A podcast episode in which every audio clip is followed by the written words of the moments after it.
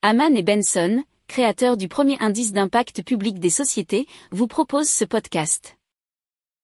Haman and Benson. Le journal des stratèges.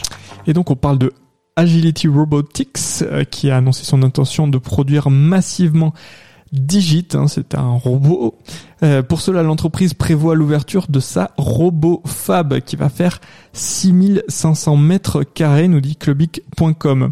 Alors, elle sera en mesure de produire des centaines de robots Digit au cours de la première année et augmentera progressivement sa capacité pour atteindre jusqu'à 10 000 unités par an. Alors Digit a été conçu pour effectuer des tâches utiles en toute sécurité dans des environnements conçus pour les humains, notamment euh, pour la manutention des matériaux en vrac dans des entrepôts et les centres de distribution. Alors récemment Digit a subi une mise à jour importante en recevant une tête pour lui donner une apparence plus humaine. Mais euh, il faut savoir que plus de 500 personnes seront employées à plein régime dans cette usine.